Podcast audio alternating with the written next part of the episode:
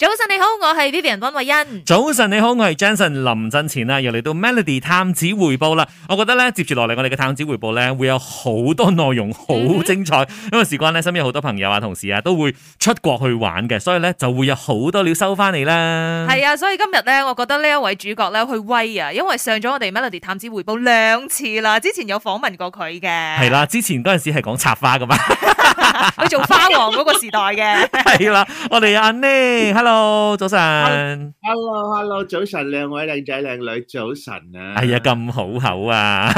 嗱，咁啊，阿 Nick 咧，即係最近就去咗誒、呃泰國曼谷啦，跟住去咗呢個韓國嘅首爾啦。嗯咁啊，先講下啦，因為泰國曼谷我哋上個禮拜先做過啊，嗯哼咁啊唔需要敍述啦。咁我哋就講下去首爾方面啦，因為韓國方面咧之前都係開放咗啊嘛，即係入境嗰啲咧個限制都放寬咗好多嘅。其實對於你嚟講係咪誒都唔係好麻煩嘅咋？誒，其實都唔一樣嘅。其實你有冇發覺咧？而家如果大家去旅行嘅話咧，誒，即係啲手續啊，或者申請咧，係其中一部分要一定要做嘅嘢啦。係咁韓國方面咧都係需要嘅咁樣。嗱，當然啦，韓國方面咧係要申請兩樣嘢嘅。咁如果話你好想誒、呃快啲入境嘅話，首先你就要去呢一個 KETA 啦，就係 KETA Korea Electronic Travel Authorization 啦。嗯哼咁喺七十二小時入境之前咧，你就要填寫所有嘅資料啦。OK，咁、嗯樣其實都唔係話好難嘅啫。哦我真係填表格嘅啫 OK，但係咧，如果你入境首爾韓國嘅話，你一定要做 PCR，佢哋都係需要 PCR 嘅。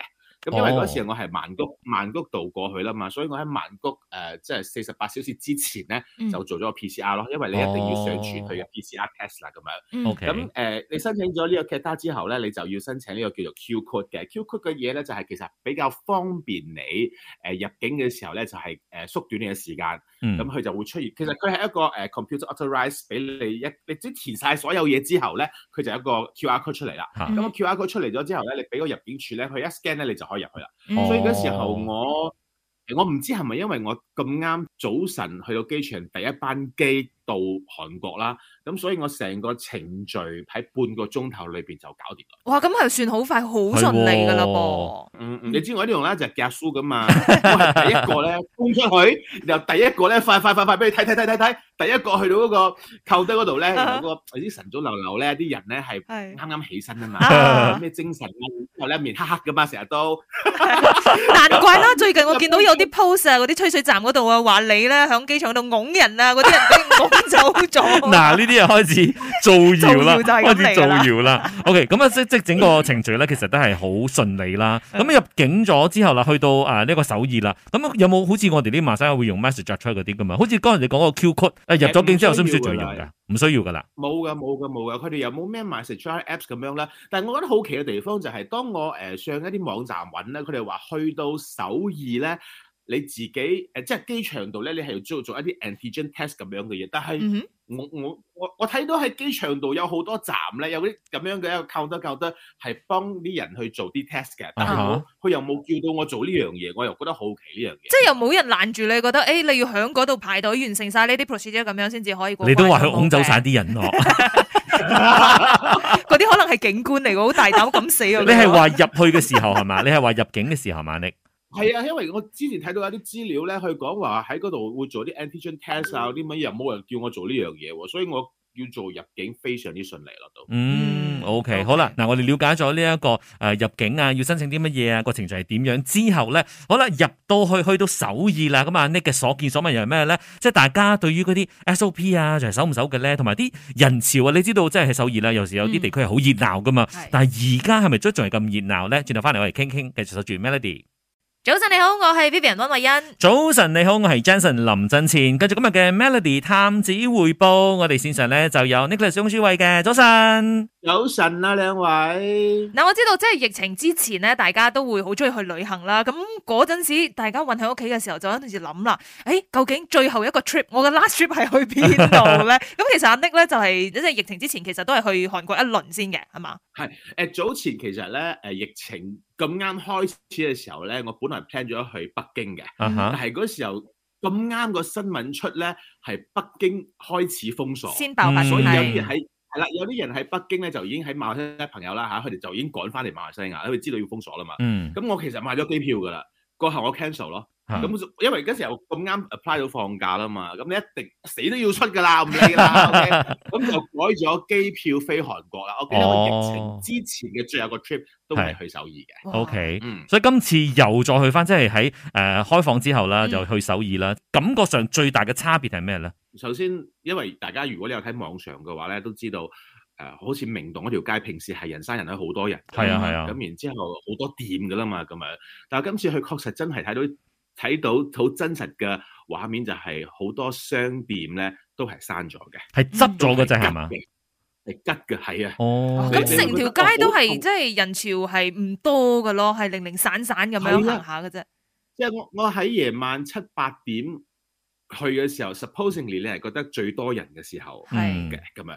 但係嗰時候都唔人潮唔多咯，同埋可能第二個就係中國未開放嘅關係啦，哦係咁係你會係見到少咗好多中國嘅遊客啦。但係係我覺得好好奇嘅地方，我反而見到咩嘢咧？就係、多咗好多啲洋人遊客嘅，啲哦歐美遊客，啲白人咧，你會覺啊哈得誒。好好 你成件事好特別啊，所以我覺得 BTS 好犀利咯。 佢哋嘅嗰個效應係嘛？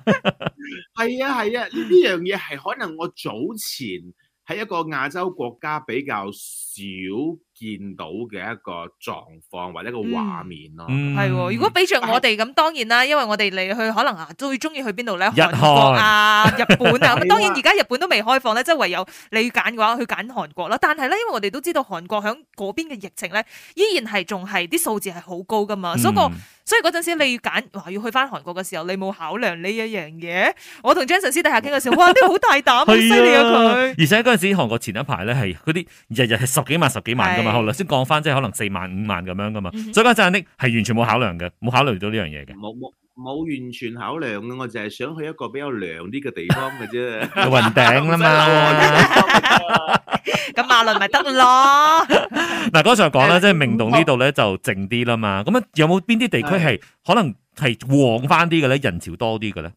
嗱，可能我去嗰日咧係五月四五號啊，咁啊哈啱韓國咧佢係誒呃 public holiday 嚟嘅公共假期啊，嗯嗯所以我去咗一個商場咧 COEX 啦，咁樣佢嗰度好多人咯。即係好多人潮，同埋好多韓國人咯，嗯學生啊，哦全部出去咯。你話誒、呃即係韓國每日嘅呢一個確診人數咁高啦，但係我覺得都同馬來西亞已經一樣啦，已經係好習慣啦，佢哋都即係已經好即係 adapt to 呢一個啊哈疫情咗啊。係即係同病毒共存嗰只咯，係嘛？係咯，咁所以我又覺得同馬來西亞一樣咯。但係咧，Kerry 有講過啦，喺馬來西亞你誒、呃其實室外你可以唔戴口罩啦嘛，啱唔啱？戶外，但係咧誒佢哋嗰度咧就一定要戴咯，即係哦你你會見到多好多人都係戴緊口罩，嗯，即係冇我哋呢度咁鬆咁樣咯。 O K，雖然我哋呢度係話户外唔使戴口罩啦，但係好多人都仲係戴住 O K，嘅。反而喺係韓國嗰度咧，係呢係啲措施咧依然係大家都嚴緊謹守住嘅，嘅係嘛？嗯嗯嗯，啱啱啱，因為我嗰時候誒、呃有除口罩落嚟一下，咁哈熱啦嘛，嚇咁有人就同我講話誒，Can you wear your mask please？哎呀幾〜好濕碎啊！ 你你一戴翻 mask，跟住就即刻同你講 s a t u r d a y 啊，welcome，唔係啊，跟住你就喺度講，哦，I'm from 新加坡，嚇死啊好衰啊！好啦，咁啊，稍翻嚟咧，我哋繼續喺呢個探子回報咧，繼續同阿 Nick 傾一傾啦。即係今次去到首爾咧，有冇邊啲地方係特別好玩、好睇或者好食嘅咧？啊，推介一下啦吓，跟住守住 Melody。你哋！早晨你好，我係 Vivian 温慧欣。早晨你好，我係 Jensen 林振前啊。繼續今日嘅 Melody 探子回報，我哋有放工大過天價 Nick 喺線上，我哋係咪要同你講안녕하세요？ s a t u r d a y 啊！ Annyeonghaseyo, saranghaeyo。嗱，你啊，再講 啊，再講啊！你已經翻咗嚟㗎啦， 不過前一排咧，阿 Nick 咧就去咗韓國嘅首爾啦，嗯所以今日探子回報咧係就會集中喺阿 Nick 誒喺嗰邊誒玩過、食過啲乜嘢嘢特別嘅咧？喂，你知因為阿 Nick 咧係食家嚟噶嘛，哎咁係我哋真係對佢嘅了解，佢就好中意食雞嘅，即係雞雞王嚟嘅，佢係好唔中意食止啊，炸我雞叫食嘅。燒肉嘛，咁再加上因為放工大過天啦，每一次聽你哋嘅時候，哇，我流口水啊，揸緊車都流口水，佢即係哋會有。咦有好嘢喎，係啊，特別啟華嗰度咧都會介紹好多美食噶嘛，但係嗰個係本地嘅。嗱，而家你就食食下就食出國啦。咁喺韓國嗰度有啲咩特別介紹先？喂，其實咧真係啊，我去咗韓國之後咧，我第一樣嘢就好想食炸雞啦。唔知點 解咧，你知覺得咧韓國炸雞咧係更加之原汁原味喎，好食到不好得了啊 juicy 嗰咁度真啊係，唔知點解喎呢又唔知點解你有時睇韓劇嘅時候咧，睇下睇下就會餓噶啦，你就會啊又點啲炸雞翻嚟食。係嗱，另一樣嘢咧，我想特別介紹啊嘅，因為其實呢兩年咧，因為我哋冇得去邊度啦嘛，所以你嗯會見到好多即係可能手書啊、Facebook 啊人哋 po 嘅嘢。我見到一個新嘅網紅店啊，佢呢、個嗯哼呢、個網紅店咧係好特別嘅，就係、一個廿四小時嘅無人或者叫做自助拉麵店。 啊哈，嗯入到去裏邊咧係冇人嘅咧，係完全 self service 嘅嚇。佢有咩咁特別咁巴閉咧？其實咧，我覺得入邊嗰個店好玩嘅地方就係咧，佢嘅一佢其中即係其實佢又唔係好大間嘅啫，佢就好似誒、我哋 studio 咁樣啦，咁咁咁嘅 size 啦哦，但係兩層嘅。哦， OK，咁開廿四小時，然後一入到去咧，你見到一個壁度咧係鋪滿咗好多韓國唔同嘅拉麵咯，啊哈，嗯拉麵包裝嗰啲咯，我哋平時即係即知食麵嗰啲啦，係嘛？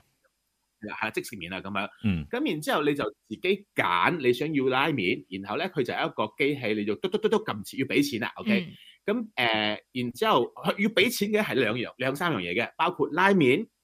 誒、你要加蛋嘅話，你就嗯買粒蛋咯，一粒蛋就大約二百一二百 won 咯，嗯或者係買汽水同埋飲料嘅啫，咁樣。嗯然之後哦，你俾咗錢之後咧，佢喺嗰度有一個熱水嘅器嘅，你放喺嗰度誒撳嗰熱水落嚟，佢就必誒攞個碗落嚟將你嘅拉麵煮咯。然之後你就可以去免費攞芽菜啊、魚皮誒、魚餅啊、嗯，誒誒嗰其他嘅配料啦，咁樣加入去一齊煮，煮嗯三分鐘，煮完咗之後咧，你知韓國好多嗰啲劍枝配菜噶嘛，嗰啲都係嗯任攞嘅喎。哇，咁樣免面費都攞到喎。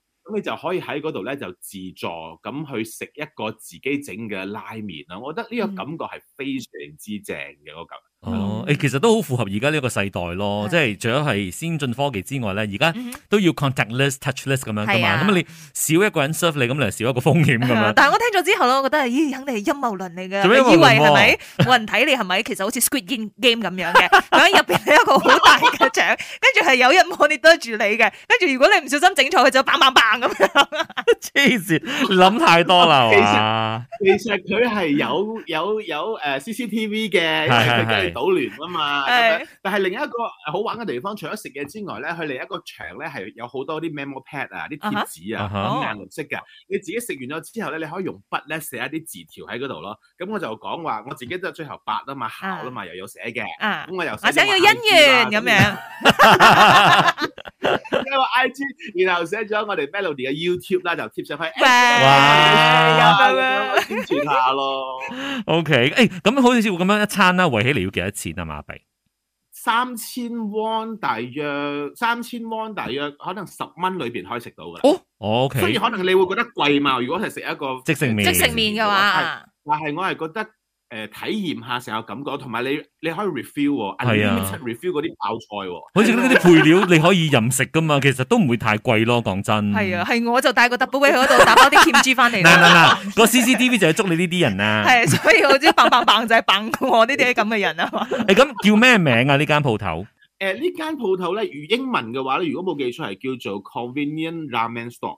好咁啊！大家咧，嗯如果上 Google 去揾一揾，其實誒、呃你揾一個誒、呃、無人拉麵店啊、嗯啊無人泡麵啊、便利店啊，咁樣其實都可以揾得到噶啦，喺呢個首爾嗰邊嘅。係啊，所以如果大家接住落係嚟啊想要 plan 一去旅行嘅話，其實都係一個唔錯嘅一個選擇啦。不過你要睇翻哦，當地嘅疫情係點樣啊？你自己守好啊呢啲 SOP 咁就 OK 咯。橫掂真係喺嗰度，而家大家都戴住口罩噶嘛。係啦，所以今日咧，我哋喺 Melody 探子匯報咧，問住咁多先啊！我相信咧，接住落嚟咧，會有更多料咧，可以喺阿 Nick 身上套翻出嚟噶吓。好啦，多謝晒阿 Nick，thank you，唔該晒。感謝 Mida。